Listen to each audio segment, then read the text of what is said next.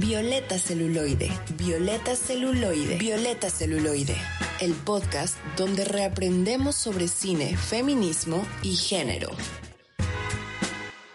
Violeta Celuloide. Bienvenidos a Violeta Celuloide, el podcast donde reaprendemos sobre cine, feminismo y género. Yo soy Donna y, aunque soy intolerante a la lactosa, mi queso favorito creo que es el cotija o el manchego bueno, alguno de esos dos. Oh, y el Oaxaca, porque ¿cómo le hacen a esa cuestión como de... Ok, no me pueden ver, pero creo que todos pueden imaginarlo en sus cabezas.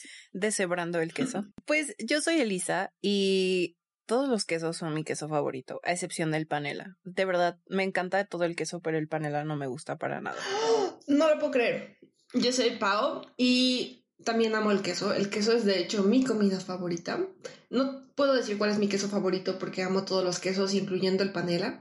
El único que no me gusta es el queso cottage. Se me hace una aberración y creo que no debería de existir. Wow. Y bueno, muchas gracias a Moni que nos acompaña detrás de escenas. Hola, soy Moni y también soy intolerante a la lactosa, pero nada me detiene de consumir grandes cantidades de queso. Mi favorito son las bolitas de Baby Bell que según Google es queso Edam. A Mariano y a Mariana también que se encuentran detrás de bambalinas.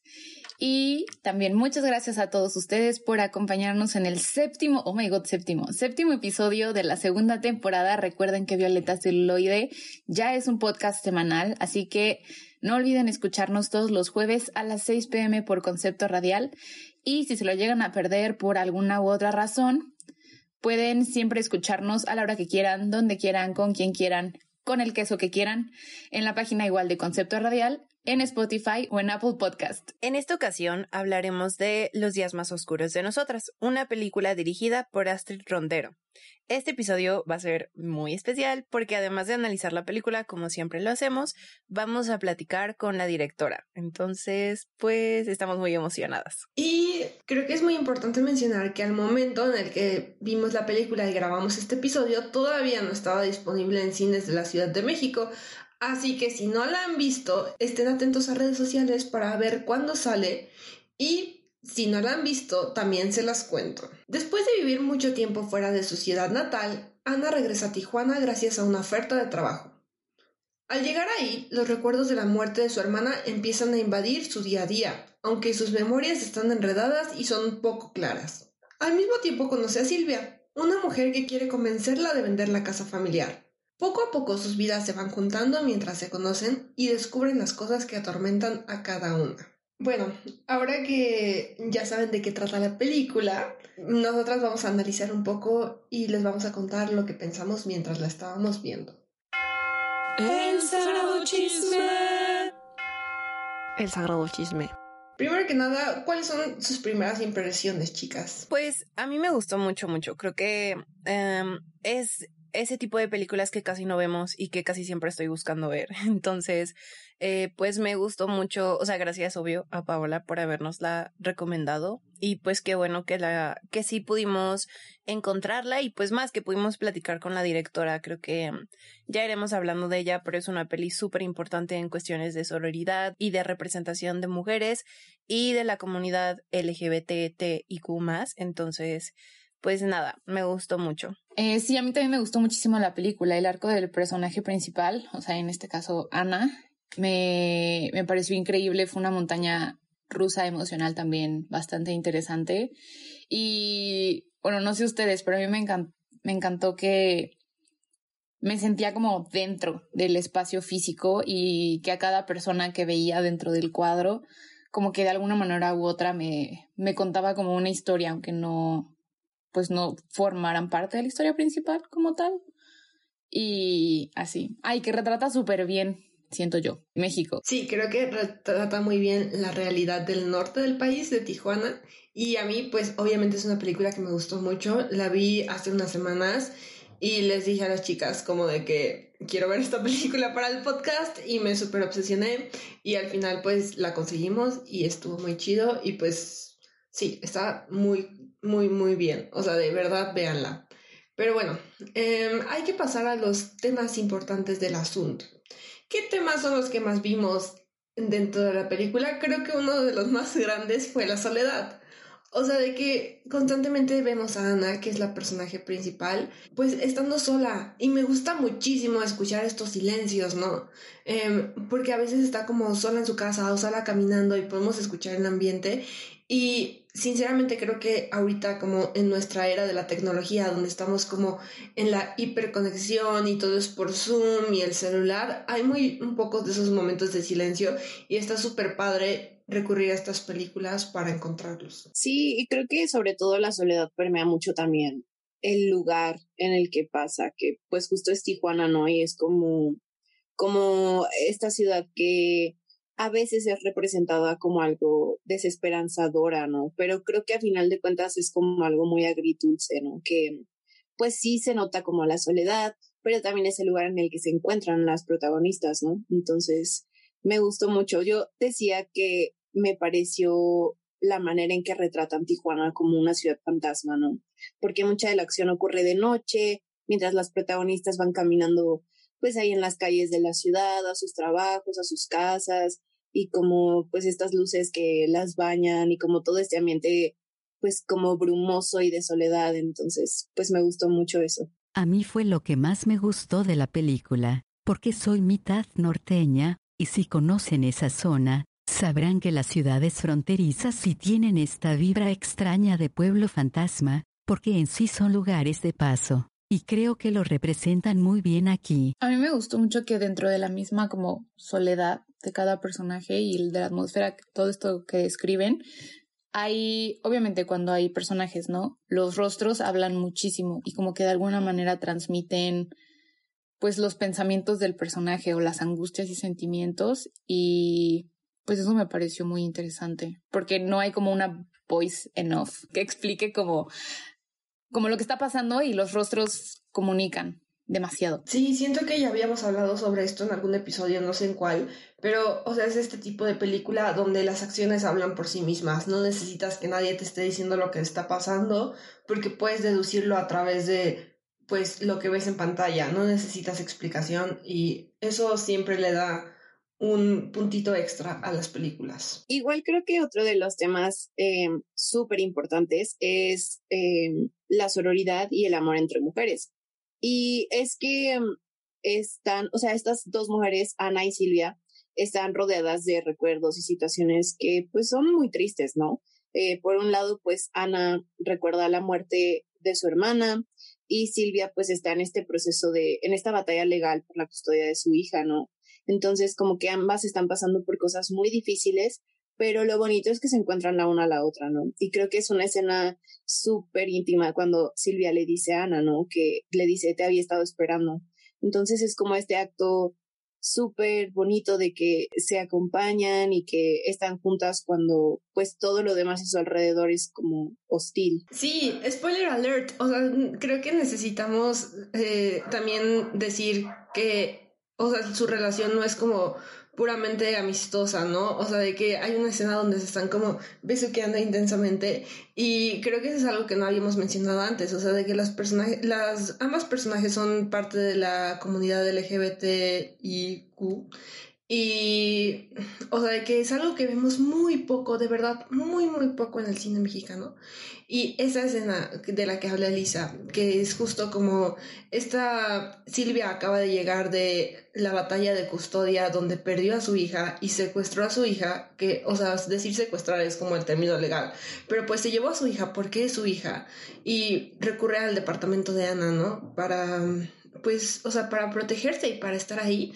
Y es justo donde ocurre como esta escena donde, pues, o sea, de que está, no sé cómo explicarlo, o sea, de verdad está súper bien dirigida, los silencios son muy bonitos y es como una metáfora, justo Elisa escribió en el guion de que es una metáfora de cómo se siente conocer a otra persona. Y creo que exactamente eso es lo que logra la, o sea, la directora y todo el crew. Oigan, pero es mi imaginación o de verdad, de verdad, Silvia se parecía muchísimo a Julia, la hermana de Ana.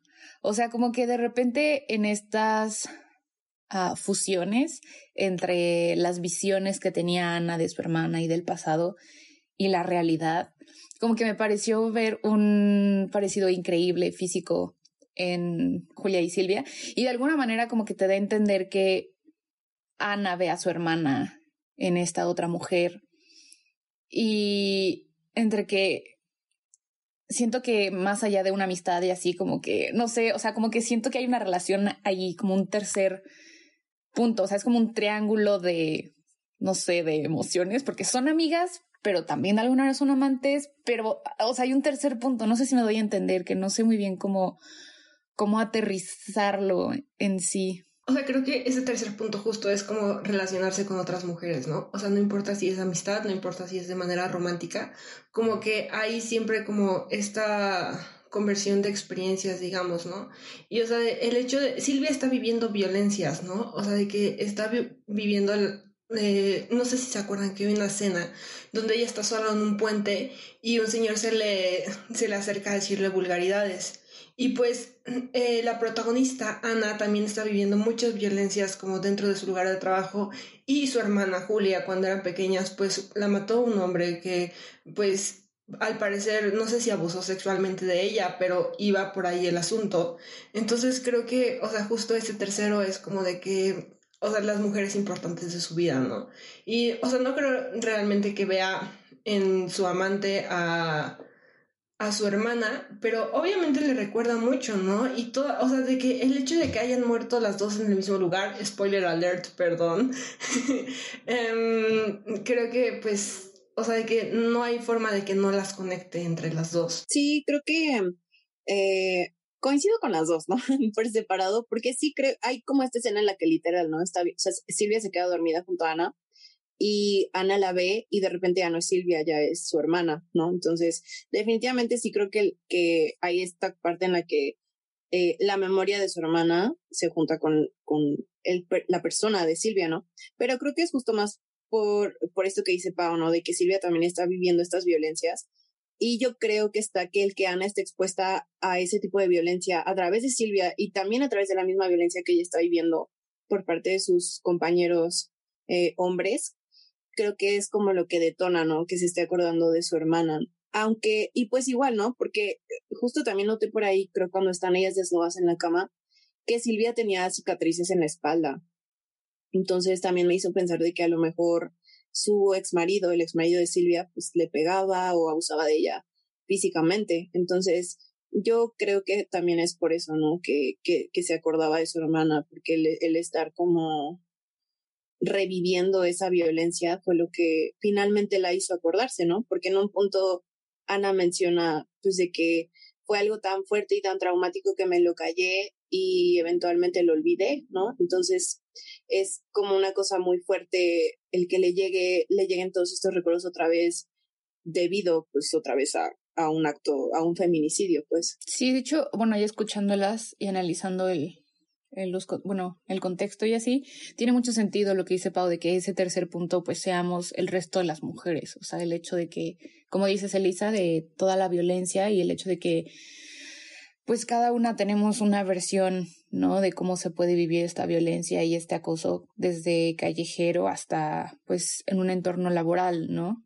Como lo es el caso de Ana, que cuando pues llega a la construcción todos los empleados pues le chiflan y le lanzan estas miradas eh, lascivas. Y ya cuando le dicen como, ah, la presentan como la arquitecta y la jefa, entonces ya como que las expresiones de los trabajadores del fondo como que cambian y se quitan como el casco y así disquen como a manera de respeto. Sí, pues. justo creo que eh, una de las cosas que toca mucho la película son como los estereotipos de lo que se espera como de cada género, ¿no? O sea, los hombres viven como en este mundo en el que por más que, por ejemplo, el exnovio de Ana trata de conectar con ella, como que nunca llega realmente, ¿no? Y llega un momento en el que se pone agresivo, ¿no? Y, ajá, como que, pues es muy interesante todo esto y creo que es una de las razones por las que me gustó tanto la película. Porque, o sea, como que hay este pacto, ¿no? Por las violencias vividas que las mujeres entienden. Y también por eso Ana no juzga a Silvia cuando se entera que trabaja en un club nocturno, ¿no? Ella es bailarina y no sabemos si hace más cosas o si solo baila, pero pues, o sea, como que entiende por lo que está pasando y entiende que necesita el dinero y entiende las razones por las que la hace, aunque nunca te lo dice, o sea, nunca lo dice explícitamente, como que con las miradas entiendes que entiende. Pues justo lo que se decía al principio, ¿no? De las expresiones y miradas. Muy importante, creo, en esta, en esta película. Y ahora que mencionas como lo de las diferentes, los diferentes como tipos de machismo y de violencia, Elisa puso en, en nuestras notas eh, y, lo, y lo describió como pantone de machismo. Entonces me parece un término como excelente. No sé si quieres desarrollar eso, Elisa. Sí, pues es que justo era esta idea, ¿no? De que eh, ya ven que el pantone, pues es esta este catálogo, como que paleta de colores que trae todas las pinturas que hay de Pantone que puedas escoger. Y siento que es una idea que se traslada a la película, ¿no? Que podemos ver cómo hay una paleta de micromachismos y no tan micromachismos, pero, o sea, que todos van escalando y se van acumulando hasta llegar a un feminicidio. Entonces es esta idea de que, de que hay muchísimas actitudes tóxicas de los hombres que se ven en la película. Empezando por, pues, ustedes se acordarán, hay un tipo que se llama Salvador, que es como tipo exnovio de Ana, y como que Ana y él se están besando en un punto, pero Ana lo para y le dice como, no, esto fue un error, ya no quiero hacer esto. Y este tipo se, de que se prende, ¿no? O sea, se enoja porque lo rechaza y le empieza a insultar. Entonces es como, como esta parte de que, de que pues solo es amable porque está esperando que, que Ana le corresponda. Y pues luego hay otros personajes como uno que se llama Benjamín, que es quien le asiste a Ana en la limpieza y cuidado de su camper, que es donde se está hospedando. Y Benjamín se siente amenazado, o sea, siente yo creo que su masculinidad está amenazada por tener que trabajar para una mujer. Y pues esto se refuerza con los hombres alrededor que le dicen a Benjamín, ¿no? Como, ah, ya te vas a poner tu mandil y que le vas a limpiar quién sabe qué a Ana y no sé qué tanto. O sea, como que son todos estos comentarios homofóbicos y pues... Pues justo, o sea, de, eso quería decir que me parece que Benji es un personaje más como profundo de lo que parece, porque no sé si realmente, bueno, yo no sentí que realmente le estuvieran diciendo esas cosas por eso, o sea, más bien como que desde el principio parece que como que él tiene cierto miedo, ¿no? De entrar a la construcción, hasta le dice a su papá que él no quería como ese trabajo. Y a mí se me hace que hay algo ahí que hace que le digan esas bromas, o sea, tal vez, o sea, no, no lo sé, o sea, de que no sé si realmente es porque está trabajando para una mujer, o más bien algo en su pasado, o hay algo ahí que hace que los hombres se burlen de él. Y siento que gracias a como todas estas burlas tiene todo este odio interno, ¿no?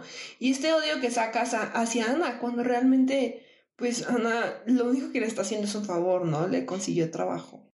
Y pues otra cosa, de, por ejemplo, ahora que mencionan los albañiles, o sea, es como, siento yo que ellos sienten amenazada su masculinidad al tener que estar a cargo de, de, una mujer, ¿no? Y el hecho de que cuestionen todo el tiempo la autoridad de Ana y así, como que al menos yo lo interpreté como como miedo a verse menos hombres o sentirse menos hombres, porque todo el tiempo buscaban la aprobación del otro ingeniero, o sea, del responsable pasado de la construcción, y hasta que él empieza a darle, no sé si regresarle la autoridad es como la expresión correcta, pero la voy a usar, como regresarle esta autoridad a Ana en, en ese espacio, en ese proyecto, medio empiezan como a tomarle en serio, ¿no? Y muy entrecomillado, porque todavía como que la juzgan y cuestionan mucho sus decisiones. Y es bastante molesto, la verdad. Sí, también, pues hay estas dos escenas muy fuertes, creo yo. Eh, al inicio y al final de la película, que al principio es cuando Ana llega y se va a presentar frente a todos los albañiles y en la obra. Y es esta parte en la que ella va caminando atravesando como los hombres a, los lados y le están viendo y, es como este sentimiento que pues muchas de nosotras conocemos que vas por la calle y sientes la mirada masculina y pasa también al final, ¿no? Cuando cuando igual hay un como altercado en el que Benjamín le pega a Ana y ella cae al suelo y pues todos los hombres la están viendo y, ay, no sé, son como escenas que me dieron escalofríos. Ay, ahorita que mencionas a la perrita, como que siento que de alguna manera la perrita reflejaba como estos, este pasado o este miedo de, de Ana. Y a pesar de que tiene como un pésimo desenlace, ¿no? En la cuestión de la perrita, eh, siento que la película tiene muchos, como, no sé, em, simbolismos. O sea, por ejemplo, cuando se hacen ciertas tomas de la construcción o hay ciertas transiciones, como por ejemplo de este club nocturno a la construcción, de que son realidades entre comillas simil o sea, bueno, diferentes, o sea, son contextos diferentes, pero son realidades iguales en el sentido de que it's a man's world, ¿no? O sea, donde la mujer siempre se hace menos. En el club nocturno, porque es sexualizada, al ser, pues, no sé, un espacio donde, pues, la mujer siempre ha sido sexualizada. Y por otro lado, en la construcción, donde aunque la, la ingeniera, la arquitecta tenga como toda su ropa puesta, aún así la sexualizan.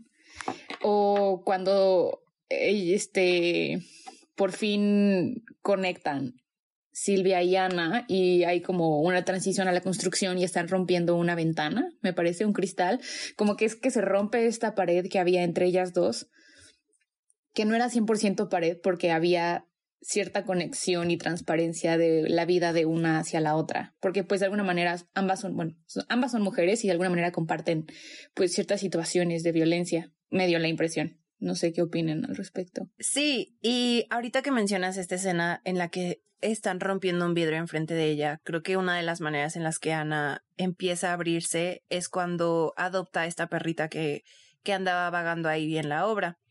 Y se me hizo muy interesante porque hay un punto en el que Ana se acerca y le da un bistec. Y después alguien como en la comida esta que organizan los albañiles con Ana, que era la arquitecta y el resto de personas ingenieras, etcétera le, alguien le dice, ¿no? Como que dicen que Ana se come la carne cruda. Entonces fue como esta, esta cosa que me hizo pensar que pues le estaban diciendo perra a Ana, ¿no? Entonces es como este tipo de micromachismos y estas bromitas que pues van escalando, ¿no? Y pues sí, igual me acordé de eso. Sí, definitivamente creo que en resumen, esta película trata muchísimos temas muy importantes que reflejan las sociedad mexicana desde la mirada femenina. y lo digo como, como a veces lo digo, de que eh, la mirada femenina no como, o sea, de que una mirada, mirada, digamos, girly, sino como el antagonista de la mirada masculina, que es un concepto inventado por Laura Mulvey para, pues, definir a los personajes femeninos o a las mujeres en pantalla hechas por hombres y escritas por hombres, en donde realmente eh, muchas veces no son personajes sino solo vehículos. O sea, esta es como una de esas películas que te enseñan el otro lado de la moneda, ¿no? Y rompen con los estereotipos. Y la verdad creo que es muy triste que pues no se les dé más difusión a películas así, ¿no? Porque ahorita hay muchísimas directoras haciendo cine muy chido aquí en México, pero generalmente lo que llega a las salas comerciales es Derbez. Y, o sea, digo, si les gusta como, pues, esas películas, pues está bien, pero hay que ver otro tipo de cosas y hay que ver otras miradas, ¿no? Entonces, o sea, creo que es una película muy importante y también es muy importante que haya estado en cines a, a pesar de la pandemia y me da mucho gusto estar hablando de esto el día de hoy. Pero bueno, Creo que es suficiente de nuestras voces. Es hora de que escuchemos a la voz de la persona que hizo esta película. Bueno, obviamente no es la única persona que la hizo, pero a la directora, Astrid Rondero. Vamos a la entrevista.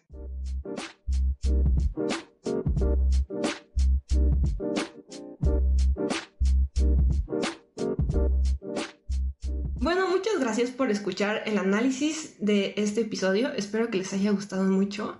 Y hoy les tenemos una invitada muy especial aquí en Violeta Celuloide. Tenemos a la directora de la película Los días más oscuros de nosotras, que es Astrid Rondero, y pues estamos muy emocionadas, la verdad. Em, yo vi la película primero en el... Bueno, ves que hicieron una proyección con lumínicas. Ah, sí, sí.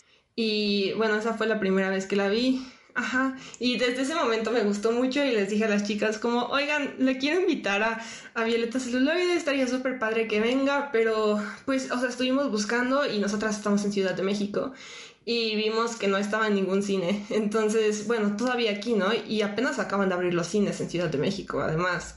Entonces, pues mandamos mensaje y nos contestaron y pues estamos muy felices de que todas la pudimos ver porque la verdad nos gustó mucho y creemos que pues es el tipo de representación que nos gusta ver en pantalla y más hecho por directoras mexicanas. Entonces, pues primero sí queremos decir eso, que muchas gracias, nos gustó mucho la película. Qué padre, muchísimas gracias chicas y gracias por invitarme a platicar con ustedes, es un honor. Perfecto, y bueno, primero eh, quisiéramos que nuestra audiencia te conozca un poquito. Eh, ¿Nos podrías contar acerca de ti y cómo decidiste empezar a hacer cine? Bueno, pues mi nombre es Astrid Rondero, soy directora, productora y también guionista. Empecé, empecé prácticamente saliendo de la prepa, entré al CUEC, ahora se llama ENAC. Y bueno, llevo muchos años haciendo cine, empecé como trabajadora del cine, porque bueno, ahora sí que mientras estaba en la escuela me puse a trabajar, entonces eh, digamos que me desempeñé principalmente como continuista y después como asistente de dirección.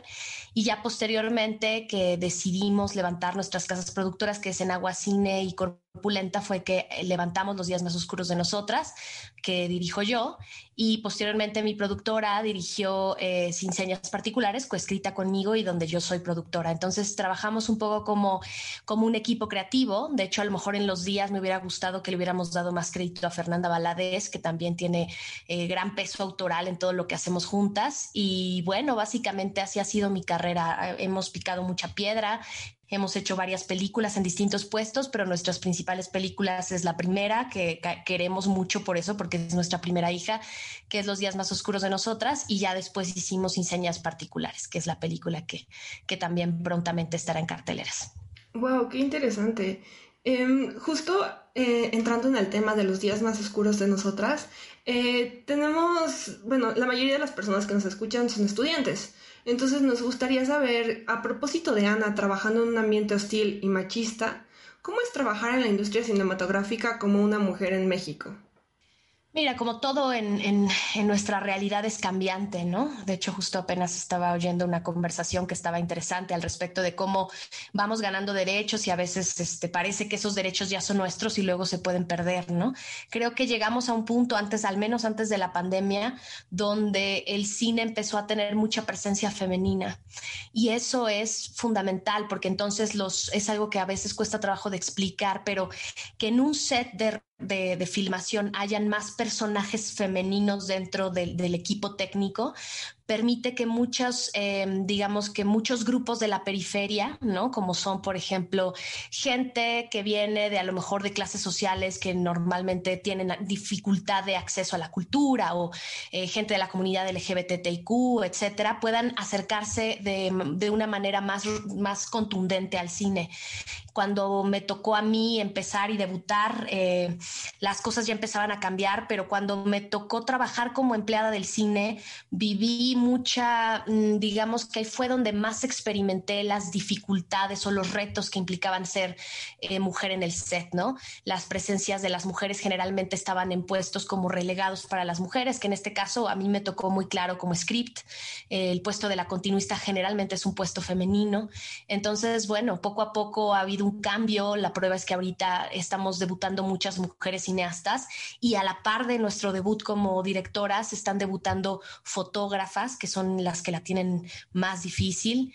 Eh, y bueno, todo un grupo de un montón de, puestos técnicos que, están empezando a, ser tomados por, por, mujeres. Y eso, reitero, es muy positivo porque generalmente las mujeres abrimos eh, terreno a diferentes, eh, digamos, a, a los que no son los sospechosos comunes de habitar un set. Entonces, eso es muy positivo por ese motivo y por el otro porque las historias que se empiezan a contar empiezan a ser distintas, ¿no? Se cuentan desde otro lado. Entonces creo que incluso para eso permea al público y eso es algo que empieza realmente en el futuro, se va, a quedar muy claro que, va a verse una gran diferencia, ¿no? De, de al menos de contenidos, más, más diversidad en los contenidos. Sí, creo que eso es como gran parte de lo que nos gustó de la película, que se ve Mm, siento que cuando ves la película se ve que en el crew había mujeres y que fue escrita por personas que pues de verdad podían empatizar con los temas que se tocan, ¿no? Y justo hablando sobre esto de pues el cine mexicano y de cómo es trabajar en él, también nos gustaría saber em, cómo es trabajar en un crew donde mayoritariamente eran mujeres, porque pues vimos los créditos y la mayoría de las personas con las que trabajaste eran mujeres y muchas veces escuchamos como que los grandes directores, eh, por ejemplo Stanley Kubrick todos ellos son muy hostiles en el set, ¿no? Y yo he escuchado como que cuando las mujeres dirigen esto cambia un poco. ¿Nos podrías contar un poco sobre esto? Mira, también ha cambiado mucho porque eh, ya las, esta imagen, este, digamos que tan nociva o, violenta de que uno debe mandar a partir del miedo y, del, y de, y de mantener el control este, de un set, pues la verdad ha ido cambiando, ¿no? Creo que son tiempos distintos, yo creo que los mismos directores eh, hombres están cambiando las, las formas, eh, ya solamente por el hecho de que ya no está bien visto, ¿no? Lo cierto es que hay, hay estilos y eso es una cosa que uno tiene que, que comprender, que no necesariamente los estilos eh, están casados con la presencia, por ejemplo, de las mujeres o de la comunidad LGBTIQ en puestos de poder, ¿no? Nosotros podemos ser eh, mujeres también muy violentas o hombres, este, por ejemplo, de la comunidad también. O sea, digamos que todos esos patrones pueden repetirse sin eh, que estén realmente relacionados a a quién está en el poder. La diferencia creo que es que hemos empezado a entender, yo creo que esto es una cosa mundial, que todo debe tener límites, ¿no? Y creo que en, el set, en los sets, hemos empezado a entender que a veces el set que estás, el set, digo, me refiero al, lugar donde todos estamos trabajando, cuando hay un crew aterrorizado, sometido, con miedo, eh, pues no somos nuestros mejores seres creativos, ¿no? Entonces yo creo que está más relacionado a eso. Nosotros como mujeres a lo mejor lo que sí entendemos es que hemos estado siempre históricamente relegadas al lado sometido. Entonces por eso podemos entender con mayor claridad que uno no es tan creativo ni feliz en un ambiente hostil, ¿no? Entonces creo que cambia, pero reitero, y esto sí me parece muy importante porque no, no la solución nada más es que de pronto las mujeres lleguemos y, y, por ser mujeres cambiemos. En realidad hay cosas todavía en nosotras que pueden estar también vinculadas al, sí, al control, al sometimiento, a la hostilidad. Creo que es más una, una cosa que tiene que ver con nuestra generación, con una generación que está cambiando la forma de dirigir y de entender eh, la creatividad, ¿no? Creo que todas estas historias de, por ejemplo, justo estaba viendo ahorita un documental sobre William Friedkin donde decía que para lograr una escena golpeó a su actor, ¿no? Eso sería ahorita absolutamente impensable, ¿no? Eh, se quedará en los anales de cómo se hacía la, la, historia del cine, ¿no? En algunas secuencias, pero bueno, es totalmente, es, en, en, la mayoría de los casos es totalmente innecesario, ¿no? Y, y qué padre que estemos viviendo una época en la que estemos reflexionando que la violencia no es la forma de, de obtener absolutamente nada, ¿no? Está hablando del documental Leap of Faith sobre la realización de El Exorcista. 10 de 10 los recomiendo. Sí, la verdad, eso nos parece muy interesante, como que entender las dinámicas dentro de los crews y, pues, o sea, cuáles son las mejores prácticas. Pero bueno, regresando un poco a la historia de la película, queríamos saber de dónde vino la idea de darle un papel tan importante a la sororidad dentro de la historia, porque realmente creo que pues esa es la lección más grande que nos llevamos, ¿no? Eh, las dos chicas como que viven en, en, mundos en los que se sienten aisladas y encuentran compañía en una y la otra. Entonces, eso fue algo que nos impactó mucho. Es que yo creo que ahí es donde reside en realidad la diferencia de que llegue, de que empiecen a llegar cruz femeninos, como nos ha tocado siempre estar del otro lado, eh, empezamos a, cuando, nos, cuando tenemos como la oportunidad de empezar a, trabajar en conjunto, nos damos cuenta que las mujeres tenemos muchísimas cosas en común. Entonces creo que la sororidad en la película es uno de los temas que a nosotras, a todas nos entusiasmaban más porque todas veníamos de haber hecho películas y haber trabajado juntas, etcétera. Entonces, de pronto estar en esos puestos de poder contando la historia de una mujer que también llega a un puesto de poder en un ambiente totalmente hostil, como que nos hizo entender que la, digamos que el, que será como la mayor fortaleza que tenemos es trabajar en conjunto. Creo que eso es algo que luego ah, hay algo en la cultural que nos hace eh, ser extremadamente competitivas unas con las otras, que eso es algo que los hombres no lo tienen de esa misma manera, ¿no? Y yo creo que parte de lo que ha cambiado en nuestra generación es eso, es empezarnos a ver como colaboradoras, como como, sí, como que a partir del, del, estar con otra mujer, el trabajar con otra mujer, el crear con otra mujer, pues nos hacemos siempre más fuertes, nuestra voz se hace, se potencia mucho más. Este, creo que es algo que, que permea mucho la película en el hechura, que eso es algo así, esa película casi todos los puestos de, de, de digamos que de los que están más arriba, los puestos que tenían poder, ¿no? Eh, de decisión, pues la mayoría son, son de mujeres y de, y de gente de la comunidad LGBTIQ. Y efectivamente, efectivamente creo que eso es algo que permea eh, la historia y se siente, ¿no? Había mucho entusiasmo a la hora de filmar eh, las escenas donde ella se ve enfrentada con, con, el, con este, esta idea de, de, lo masculino cerrado, de este mundo que parece que la rechaza. Y creo que eso fue algo que a todos nos, nos, nos generó mucha, pues mucha pasión por el proyecto, ¿no? y estábamos, lo cuento mucho que sentía yo que era como hacer, estábamos como en una caja china, es como que cuentas estás dentro tú mismo de una caja que tiene otra caja dentro que cuenta el drama de una mujer como tú y, y eso es como muy, muy especial del proceso de, de, hacer una película que habla de algo tan cercano a uno, ¿no? Eso es algo bien, bien especial. Sí, creo que eso, eso es algo que nos gustó mucho porque, por ejemplo, em, eh, en, eh, en, la, en la, bueno, sí, en el contexto de la radio universitaria hablamos mucho acerca de cómo tenemos poca representación de mujeres LGBTIQ en los medios y realmente representaciones mexicanas es difícil encontrar. Entonces también por eso fue algo que nos emocionó mucho la película. Dijimos como, pues está muy padre que aunque obviamente pues estamos en pandemia y tal vez sea difícil verla, eh, está padre que pues exista, ¿no? Porque imagino que después van va a haber como otras maneras de verla y también nos gustaría que nos cuentes un poco de esto. Vimos que la, la película es, fue hecha en 2017, ¿no? O sea, si la buscas en IMTV, sale entre paréntesis 2017. ¿Por qué tardó tanto eh, la distribución y cuál es el futuro? ¿En dónde más la podremos ver si es que va a haber algún lugar? Sí, seguro.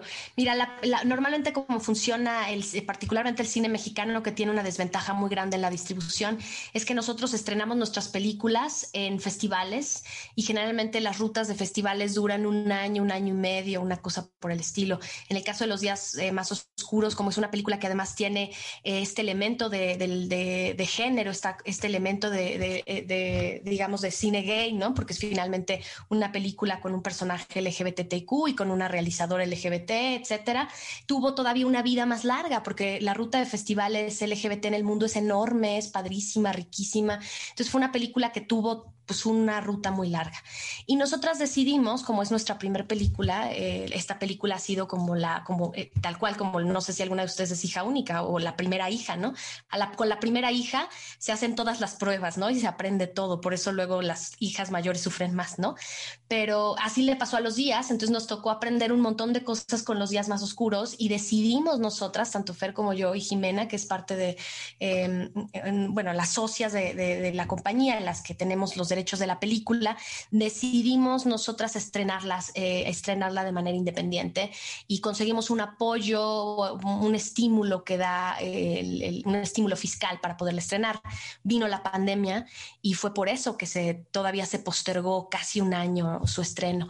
Finalmente decidimos estrenarla durante la pandemia, cosa que parecía un acto kamikaze yo siempre digo que el cine mexicano estrenarlo es un acto kamikaze, con o sin pandemia, y nos ha resultado algo muy positivo porque la película ya lleva siete semanas en cartelera. Le pasó algún apenas un compañero, justo el director de arte, me dijo algo que se me hace muy interesante, que la ruta de los días en estreno, de los días más crudos de nosotras en estreno comercial, fue como le pasa al teatro, que el teatro primero empieza a estrenar en los estados y luego llega a las, a las grandes metrópolis y es un poco lo que está pasando con, con los días sí ha sido positivo porque pues se está viendo, estamos recibiendo este, muchos comentarios muy bellos, gente de ciertos lugares donde jamás llega el cine mexicano la pudieron ver porque las, las, ahora sí que las cadenas perdieron sus estrenos internacionales, entonces por eso están eh, programando películas mexicanas y ha resultado extremadamente positivo. Vamos a llegar a Ciudad de México, vamos a estar aquí en Cineteca, en Cinépolis y posteriormente vamos a llegar obviamente a plataformas. Las plataformas están aún por confirmarse con cuál de las tres estaremos. Probablemente lo sabremos a finales del próximo mes. Y bueno, pues la verdad es que Los Días Más Oscuros ha tenido una, una carrera larga y estamos muy, muy contentas con, con este resultado. Pues está súper padre eso de que se haya estrenado primero en los estados, porque además como que hace la anticipación, ¿no? De Ciudad de México, y más si estás viendo que están hablando de esto en redes. Está, o sea, la verdad creo que por ese lado pudo haber sido una ventaja, además de ver cine en otros estados cuando realmente a veces parece que todo pasa aquí en la Ciudad de México. Pero bueno, tenemos una pregunta que no sabemos si es algo que nos vas a poder contestar, pero nos quedamos con esta duda de ¿dónde están Ana y Amelia ahora? O sea, de que la película termina, pero eh, nos quedamos con esta duda de qué les pasó. No sé si tienes alguna teoría, o sea, igual, ajá, como que lo que tú te imagines. Pues mira, lo que, lo que me parecía de los días cuando la escribíamos, cuando la filmábamos, particularmente cuando la escribíamos, era que es una historia que, que pese a que es una historia que tiene un final oscuro, ¿no? Hay algo ahí de luz en la, en la posibilidad de que este personaje tan, que, que, que empieza la película estando tan cerrada, tan aislada del mundo, finalmente se queda a cargo de otra niña, ¿no? De otra niña en unas circunstancias similares a la suya, ¿no? Y entonces me imagino ahí una relación totalmente de maternidad, ¿no? Me imagino que hizo seguramente una vida eh, lejos de Tijuana, ¿no? Con esta niña y están tratando de curar las heridas y, y transformar toda esa, digamos que todos esos eventos en, en, algo totalmente nuevo, positivo, empoderado, transformado, ¿no? Y más conectado, porque creo que también es parte del personaje de Ana, ¿no? Es un personaje que al inicio le, le, le cuesta trabajo conectar y todo está relacionado a esa herida de, de infancia, ¿no? Que, que, creo que eso es algo muy interesante que ha pasado con todo este movimiento eh, feminista en el mundo. Nos hemos dado cuenta todas que todas tenemos historias similares que contar acerca de la violencia de género. Entonces creo que, pues sí, como que me la imagino que seguramente el año pasado fue a marchar ahí con todas el 8 y pues en este no, no estoy tan segura, no, no, no, no estoy tan segura si salió, pero tal vez, tal vez sí anduvo también por ahí por las calles. Ay, qué padre, muchas gracias. Creo que está muy bonito como platicar de estas cosas y pues no sé si Donna o Elisa tengan alguna pregunta o quieran hacer algún comentario. Pues no, igual no es pregunta, pero ajá, comentario, pues igual, como ya dijeron mis compañeras, no creo que, eh, aparte es una película que, bueno, en lo personal me llega como en un momento muy importante, ¿no? Y me pego como más. Y pues justo esto, ¿no? De, de que hay tantas subtramas y como tantas historias que se cuentan ahí y en las que, pues, a veces, ¿no? Desafortunadamente nos vemos reflejadas, pero justo como dijo Pau, ¿no? Creo que siempre se siente muy bonito encontrar una película en la que, en la que te encuentras, ¿no? Y pues qué bonito, ¿no? Que también ellas como personas se encontraron y nosotras que las encontramos a ella y a ti, y a la productora y a todo el equipo. Entonces, pues... Ay, qué lindo. Muchas gracias. Gracias a ustedes, qué padre. Pues sí, justo lo que decía mi, bueno, mis dos compañeras, ¿no? Que es una película donde es fácil encontrarse por las diferentes como situaciones que se presentan. Y algo que me impresionó muchísimo es que, o sea, en cada momento encontraba algo que, que decía como, sí, o sea, esto retrata y refleja pues México, ¿no? O sea, tristemente, pero pues ahí está.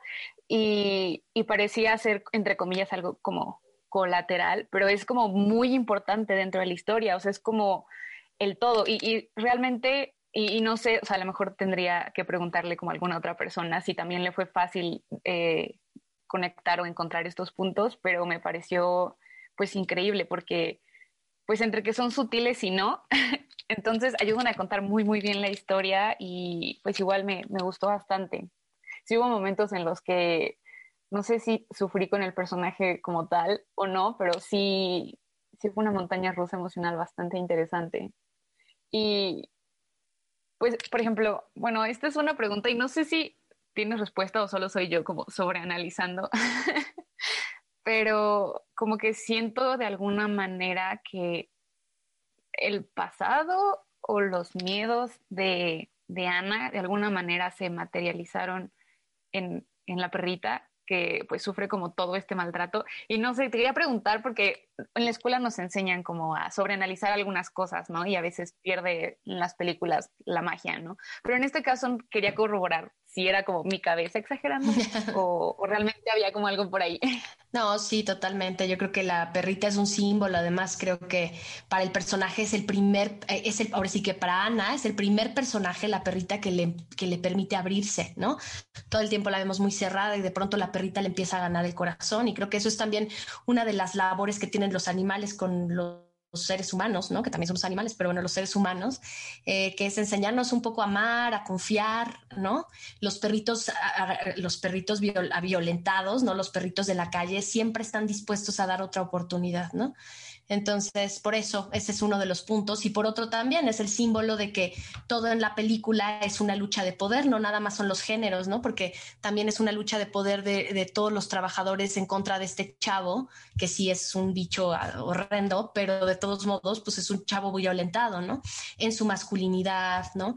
Entonces, como que quería un poco contar eso, como todos en, el, en, en, en este, en esta realidad, pues somos presa de alguien más, ¿no? Y siempre estamos en una lucha de poder, en una sí, lucha de poderes constante. Resulta muy interesante porque, bueno, cada personaje me resultó que sí tenía una historia detrás y en algún momento como que, bueno, en, otra, eh, platicando con otra mujer dentro de la industria nos contaba como de lo difícil que puede resultar construir estos personajes, ay, ¿qué palabra uso? Grises, neutros, o sea, como que que no tienen que ser como inolvidables, pues, o sea, de que solo están ahí, ¿no? Y que es fácil ubicarlos en cualquier espacio y, creo que en esta película se logra como bastante bien, o sea, porque veías a cada personaje y sí se notaba por sus expresiones o posturas, ¿no? Que había una historia detrás. Y, y pues sí, me gustó mucho. Mm, qué bueno, muchas gracias.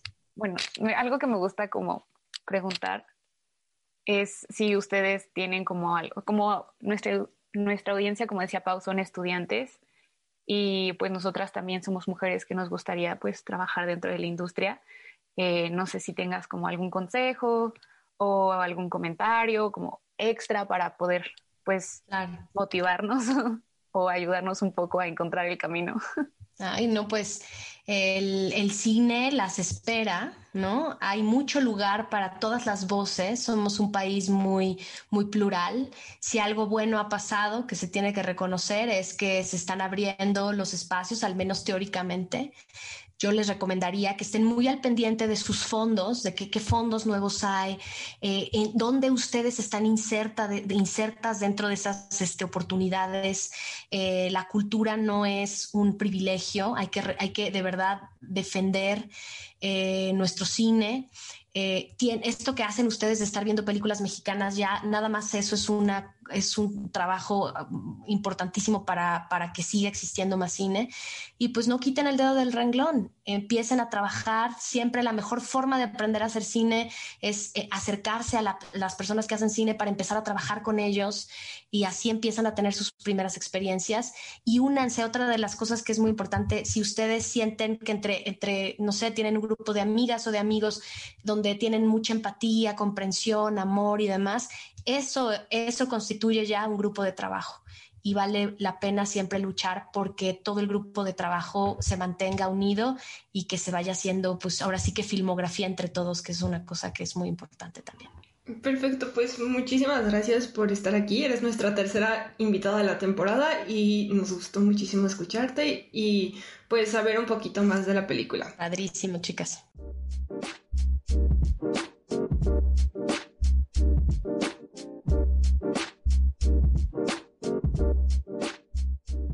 Bueno, y no sé qué opinaron de la entrevista. Yo creo que estuvo muy interesante. Espero que les haya gustado y que hayan aprendido cosas. Pero bueno, ahora entraremos a la parte de intertextualidad. Intertextualidad. El cine que encuentra su reflejo. Y en esta sección, por si no se acuerdan o no lo saben, hablaremos de aquellas otras obras que vinieron a nuestra mente mientras disfrutábamos esta increíble película. Pues yo les quería recomendar Las Niñas Bien, de Alejandra Márquez Abella. Y no porque las historias se parezcan tanto, sino más por porque ambas películas hablan sobre mujeres viviendo pues en un contexto rodeado por hombres, que pues es, es un contexto hostil y machista Y pues también se trata este tema como de la lucha de poderes, ¿no? Porque creo que es algo que, que se puede apreciar en las dos películas. Y pues la otra película que les quiero recomendar es Párpados Azules de Ernesto Contreras. Y esta película más que nada por como el ambiente y esta sensación igual como de, de soledad y de tristeza y como las tomas de noche y todo eso. Entonces igual si quieren chequenla. Y pues tengo una recomendación que no es película, es una novela que se llama Amora de Rosa María Rufiel. Y pues creo que esta novela es, es muy parecida en temas en cuanto al amor entre mujeres y, bueno, mujeres sáficas, mujeres lesbianas, en el caso del libro, ¿no? Que es como esta idea de encontrarnos entre nosotras y pues eh, pues tenernos, ¿no? La una a la otra, sin importar como el contexto en el que estemos viviendo, que siempre vamos a tener el apoyo y esa sororidad. Entonces se los recomiendo también. Y siguiendo la tradición de romper las reglas, yo también les voy a recomendar una novela. Eh, la hija única de Guadalupe Netel es creo que de mis libros favoritos en el mundo. Y o sea, digamos que tiene un plot twist muy similar al de la película. Si les digo cuál es, se los voy a spoilear. Simplemente confíen en mí, léanla y pues también habla mucho de esta sororidad y unión entre mujeres. Es todo lo que diré. Y en cuanto a películas, tengo dos el día de hoy. Eh, para empezar, La camarista de Lila Avilés, que probablemente la han escuchado, es muy famosa. De hecho, afuera de la cineteca hicieron como una pequeña instalación cuando salió.